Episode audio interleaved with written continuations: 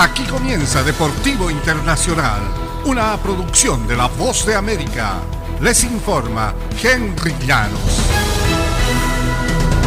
Finalizó el eh, Mundial de Qatar 2022 en una final de película para la carrera mundialista de Lionel Messi que saldó mucha discusión. El astro de 35 años fue parte del equipo que permitió a la Argentina acceder a su tercer título mundial luego de vencer 4-2 al campeón defensor el eh, domingo en una definición por penales en el estadio Lusail en el cierre memorable para el primer certamen celebrado en Medio Oriente. En su quinta y última Copa del Mundo, Messi se sacó la espina pese a que su más probable sucesor, Kylian Mbappé de Francia, casi se lo impide con el primer triplete en una final en 56 años para poner el 3 a 3 al cabo de 120 minutos de máxima tensión.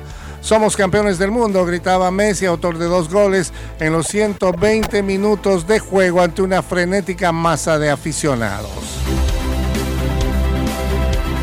Y luego de sufrir lo indecible hasta el último momento, los aficionados argentinos dieron rienda suelta a una desbordante alegría el eh, domingo con el triunfo épico de su selección nacional ante la de Francia por penales en la final de la Copa del Mundo en Qatar. Por fin Argentina se alzó con el tercer título de su historia en la Copa del Mundo, luego de imponerse 4-2 en la tanda a la coronación anterior se remontaba 1986 en México en la tierra donde el fútbol es la mayor pasión.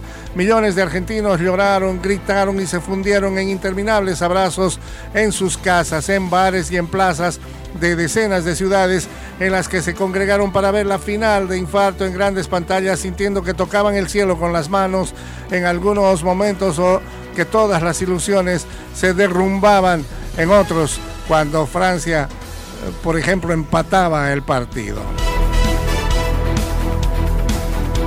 Una de las figuras de Francia, Kylian Mbappé, firmó una tripleta en la final de una Copa del Mundo. Fue la máxima figura en goleo y se confirmó como la figura llamada a dominar la era post-Lionel Messi. El astro francés de 23 años acabó alicaído y derrotado en una épica final ante Argentina, zanjada por penales tras un empate 3 a 3 el domingo. Al cabo de tres extenuantes horas en el estadio Lusail, Mbappé recibió en la cancha el consuelo del eh, presidente francés Emmanuel Macron, quien bajó para la ceremonia de premiación.